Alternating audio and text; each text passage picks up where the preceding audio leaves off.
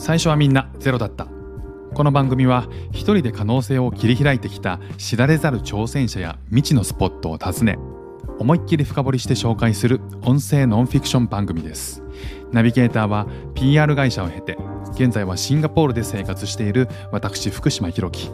そして取材と原稿はジャンルを問わず規格外の稀な人を追うまれびとハンターとして活動する川内伊代がお送りしてまいります。それでは本日もワクワクドキドキのゼロから始まる物語どうぞお楽しみください。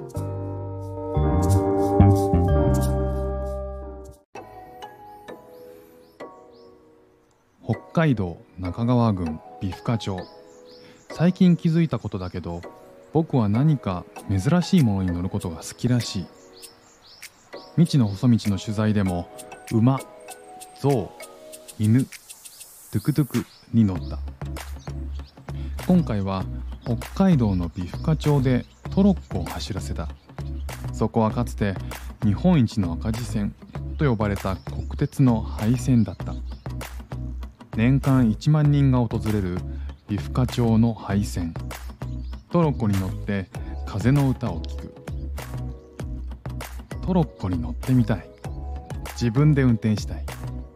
あっさりじゃなくてがっつり。人生100年時代。誰しも一度はこの衝動に駆られたことがあるだろう。僕の頭に焼き付いているのは子供の時に見た映画「インディ・ジョーンズ魔球の伝説」で主人公のインディたちと追っ手がトロッコに乗って行動を走り回るシーン。映画を見た人はきっとこのシーンがパッと脳裏によみがえってワクワクドキドキする気持ちを思い出すはずだ。映画の印象が強烈なせいかトロッコは冒険の香りがする乗り物というイメージがある。だからだと思う。遊園地やテーマパークにあるようなトロッコのアトラクションには興味がない。僕はワイルドな環境で自分でハンドルを握りトロッコをかっ飛ばしたいのだ。なんてさすがに常日頃から考えていたわけではないんだけど。ある時ふとしたきっかけで僕の妄想を叶えてくれる場所があると知ってからトロッコへの熱い思いがふつふつと湧いてきた。その場所があるのは北海道の美深町。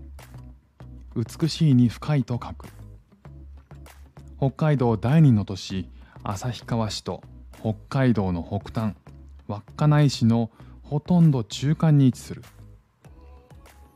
人口4,000人ほどの小さな町だ。僕は旭川からレンタカーで2時間弱。インディ・ジョーンズのテーマ曲を YouTube で何度もリピート再生しながらトロッコ王国ビフカに向かった。なぜビフカにトロッコが？という疑問の答えは町の歴史に深く関わっている。取材に答えてくれたのはトロッコ王国ビフカ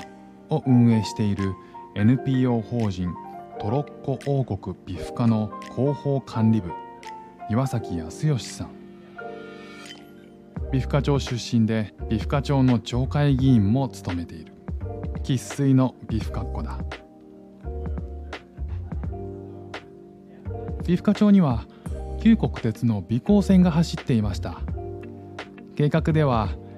美深駅からオホーツク海沿岸の北見江差駅まで80キロ弱の路線になる予定で工事の関係で美深駅から美深町内のニュープ駅まで一部開通して営業を始めたのが昭和39年1964年です。部分開通した頃にはこの地域の人口も多くて1日5往復ほど走っていましたね。1964年といえばアジア初のオリンピックとなる東京オリンピックが開催された年。当時は日本中が五輪景気に沸いていて美深町にも1万3000人を超える住民がいたからかっこ昭和40年の統計参照。いずれオホーツク海までつながる路線として晴れやかに開通したのかもしれない。しかし蓋を開けてみればビフカ町からニュープ駅まで4駅約20キロという短い区間に乗車する人はそれほどいなかった。100円の営業収益を得るために必要な営業費用の指数を営業係数といい開業から10年後の1974年度昭和49年の営業係数は3859円。かっこ100円の収入に対して支出が3859円に達し国鉄でワースト1位になってしまう。それを逆手にとって当時の町長が日本一の赤字線と宣伝したことで美高線は一気に全国区になった。ちなみに1980年の美深町の人口は9620人で10年間で住民がおよそ4分の1も減ってしまった。それは美深駅ニュープ駅間が開通したまさに1964年に木材の輸入が自由化され町の主要産業だった林業が大きな打撃を受けたことが理由の一つとして推察される。日本一の赤字線になった後も国鉄は全面開通を目指して工事を進めていたのだけど赤字体質だった国鉄の経営の改善を図るため1980年に経営状態が悪いローカル線の廃止などを盛り込んだ国鉄再建法。日本国有鉄道経営再建促進特別措置法が交付されたことで運命が一転。美高線は黒字化する見込みのない赤字路線として指定を受けて全ての工事が中止され1985年に廃線となった。参考までに廃線となる前の年は1日平均24人の乗客数で営業係数は4731円だった。うーん確かに赤字がすごい。1985年9月16日の最終営業日には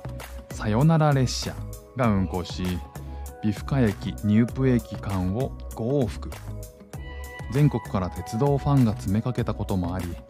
通常は1両編成のところ8両編成で走り1日で過去最大の3400人が乗車したそうだ。駅ホームの長さが2両分しかないため残りの6両にははしごをかけて乗り降りしたと当時の北海道新聞が報じていてそのコピーがトロッコ王国に今も張り出されている。この美光線の廃線がトロッコ王国誕生につながっていく。廃線になった後ニュープ駅の周辺の5キロ区間はレールも外さないでそのまま残されていました。そして町の有志で残ったレールを何かに使えないか話し合うようになりました。当時は馬に引かせる馬車鉄道をやろうかという話もあったんですが飼育するのが大変だということで知恵を絞った結果として線路の保線作業用の機動自動自転車を走らせてみたらどうかということになりました。機動自動自転車とは鉄道員が線路の保守点検の際に使う乗り物で自転車という名前はついているがエンジンを搭載していてアクセルを踏むと前進しブレーキをかけると止まる。岩崎さんら町の有志は国鉄に掛け合って使用していない4人乗りの機動自動自転車を2台もらい受けトロッコと呼ぶことにした。線路を含む土地は廃線の際に国鉄から美深町に譲渡されていたため有志66人がトロッコ王国美深の会を結成し町から土地を借りて残されていた線路を整備。そして1998年時速20キロ前後で走るトロッコを使いニュープ駅から往復10キロの廃線を走るトロッコ王国美深をオープンした。最初の3年間は土日祝日と夏休み期間だけ空いていて特に大きな宣伝もしていないのに初年度に981人2年目に1093人3年目に3680人と入国者が増えていった。ちなみに王国なので入国者としてカウントしている。そこで2001年よりゴールデンウィークが始まる4月から10月末まで毎日運行するようにしたところ7778人と倍増。翌年には1万2304人。その次の年には1万3323人と入国者が急増し予想外の反響に NPO メンバーも驚き喜んだそうだ。この人気が今もそれほど衰えておらずコロナ禍で6月から約4ヶ月間の営業になった昨年も約8700人が訪れた。昨年の時点で入国者が累計22万人を超えているというから毎年大体1万人もトロッコに乗りに来ているのだ。トロッコ国までは札幌から車で3時間超旭川から2時間弱かかる。この土地を考えると驚異的な集客力と言えるだろう。夏場の半年間だけの営業でこれだけのお客さんに来ていただけるというのは私たちも予想外です。お年寄りから子供まで年齢も幅広いしリピーターも多いですね。トロッコは時速20キロ程度しか出ないように調整していますが自然の中を走るので気持ちがいいし線路のガタンゴトンという響きが心と体に響くのが人気の理由だと思います。入国者の中には鉄道ファンも多いそうでファンの心をくすぐる作りになっている。アイヌ語で村を守る神という意味のコタンコロカムイと挙げた建物の外装には美光線時代の線路の枕木を使用。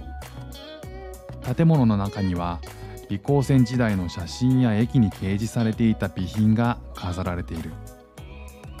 さらにお土産コーナーには美光線のレールを枕木に固定していた犬釘や整備の際に切り取った線路などが並ぶ。とても重いので店員さんに「これ売るんですか?」と聞いたら「どちらも人気ありますよ」と言われて驚いた。実際に国鉄で使用されていた機動自動自転車もマニアには垂涎の的だろう。オープン当初に活躍した機動自動自転車は老朽化したためすでに引退しているが外に1台展示してあって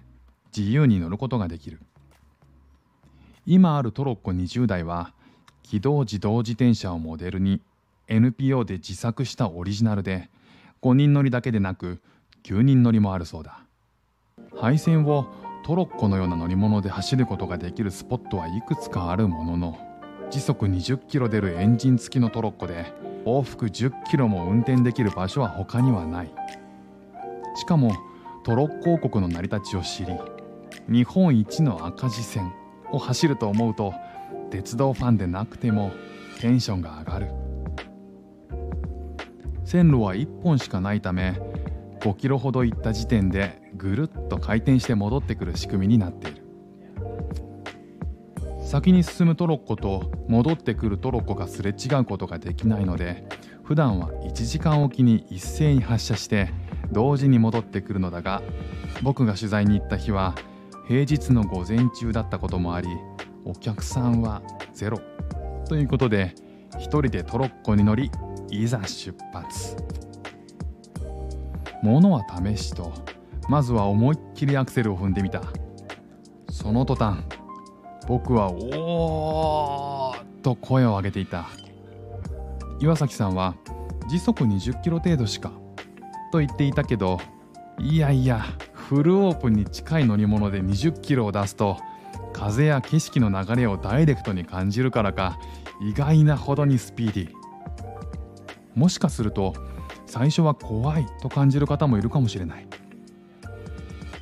でもすぐにそのスピードに慣れてくるし線路のつなぎ目を通過する際のガタンゴトンという衝撃が思いのほか強くてそのリズムも心地よくなってくるから是非アクセルのベタ踏みを試してほしい。スタート地点から少しの間は開けた場所を進みしばらくすると木立の間を抜けるコースに入っていく。みずみずしい新緑がトンネルのようになっていてその中をビューンと走り抜けるとこれがもう本当に爽快で刺激の強い目薬をさした30年前の織田裕二のように僕は「来た!」と叫んでいた。ヒャッヒャと言いながらトロッコを進めていくと今度は川の上を走る鉄橋がここ線路の脇に柵がないから安定した北の大地から急に狭くて不安定なところを走っている感覚になってスリルがある。こんなところを実際に電車が走っていたと考えたら心臓が少しキュッとなりませんか？しかも鉄橋が定期的に現れるからヒャッホーキュッが交互に訪れて平地にいるのにジェットコースター感覚。これで誰かに追われていると勝手に妄想を膨らませれば気分はもうインディ・ジョーンズの冒険だ。こうして一人ではしゃぎながら20分ほど行くと折り返し地点に。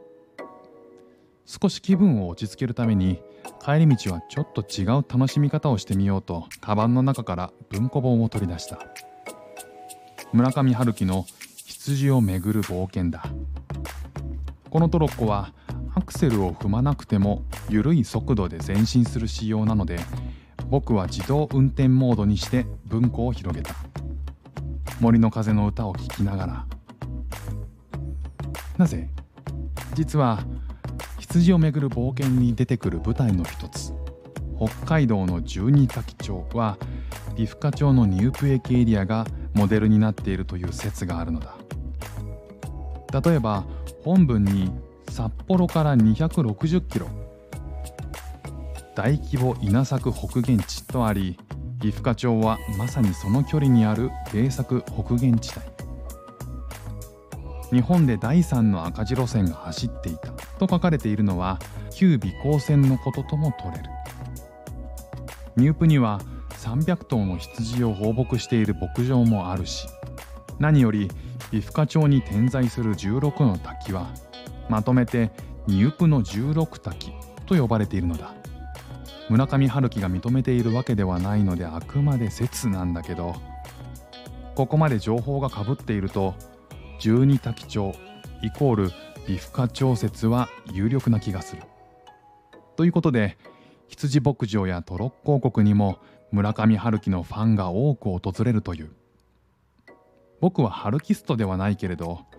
赤字路線をトロッコで走りながら羊をめぐる冒険を読むという新しい楽しみ方を試してみることにした。ちなみに僕が本を持って自撮りした際に持っていた上巻に十二滝町は出てこなくて下巻から登場するから羊をめぐる冒険を未読でトロッコ読書したい人は要注意だ。人の気配が全くない静かな森の中をゆっくりと進むトロッコに乗りながら自分が今いる街が舞台になっていると思われる小説を読むというのは何か不思議な気分になれる主人公が探す背中に星の形の毛が生えた羊が路線の脇からひょっこりと顔を出してもおかしくないスタート地点に戻った時1ミリも隙のない黒服の秘書が待ち構えていたらトロッコ降りた後に耳の形が美しい女性と出会ったらそんなありえない想像が次から次に湧いてくる。行きのハイテンションから打って変わり帰りは異世界に紛れ込んだような感覚を堪能した。当たり前だけどスタート地点には僕を見送ってくれたスタッフのおじさんが相変わらずいてほっとした。僕を待ってくれていた岩崎さんに予想をはるかに超えて楽しかったです。とお礼をして僕は当初の予定になかった次の目的地へ。実は偶然にも美深町で300頭の羊を放牧している松山農場の代表柳生良樹さんにトロッコ王国でお会いしたのだ。柳生さんこそ最初に十二滝町イコール美深町駅を唱え始めた方。取材時は柳生さんが経営する宿と農場はコロナ禍で閉じていたのだけど過去7月20日より再開。何か運命的なものを感じた僕は柳生さんが2年前に開いたブルワリー兼レストランビフカ白樺ブルワリーレストラン BSB に向かった。岩崎さんは駐車場を出て信号を右折し僕が乗る車が見えなくなるまで大きく手を振ってくれていた。お目当ては柳生さんが2年前に美深町の白樺樹液を使って作り始めたクラフトビール。これがレストラン BSB で購入できるのだ。町の中にある赤レンガ倉庫を改装した BSB では松山農場で育てられている羊を使ったラムカレーを注文。全く臭みがなくて濃厚なうまみのあるラム肉を頬張りながらああこれで羊を食べる冒険になったな。と思った。車だから飲酒はできないのでお土産として BSB で作られたクラフトビールを2本購入。一つは白樺樹液100%という世界で唯一のビールでもう一つは羊をめぐる冒険にインスパイアされたもの。旭川のホテルに着いたらビールを開けることにした。その日は朝が早かったからすぐに酔いが回りそうだ。羊をめぐる酔っ払いの冒険の行き着く先はどこだろう？と考えて僕はやれやれとため息をつい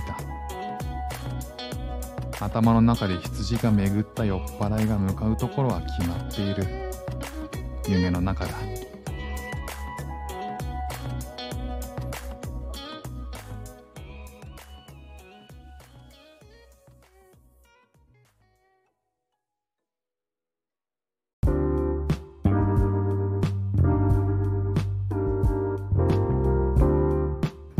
内容は NEXCO 東日本が運営する旅サイト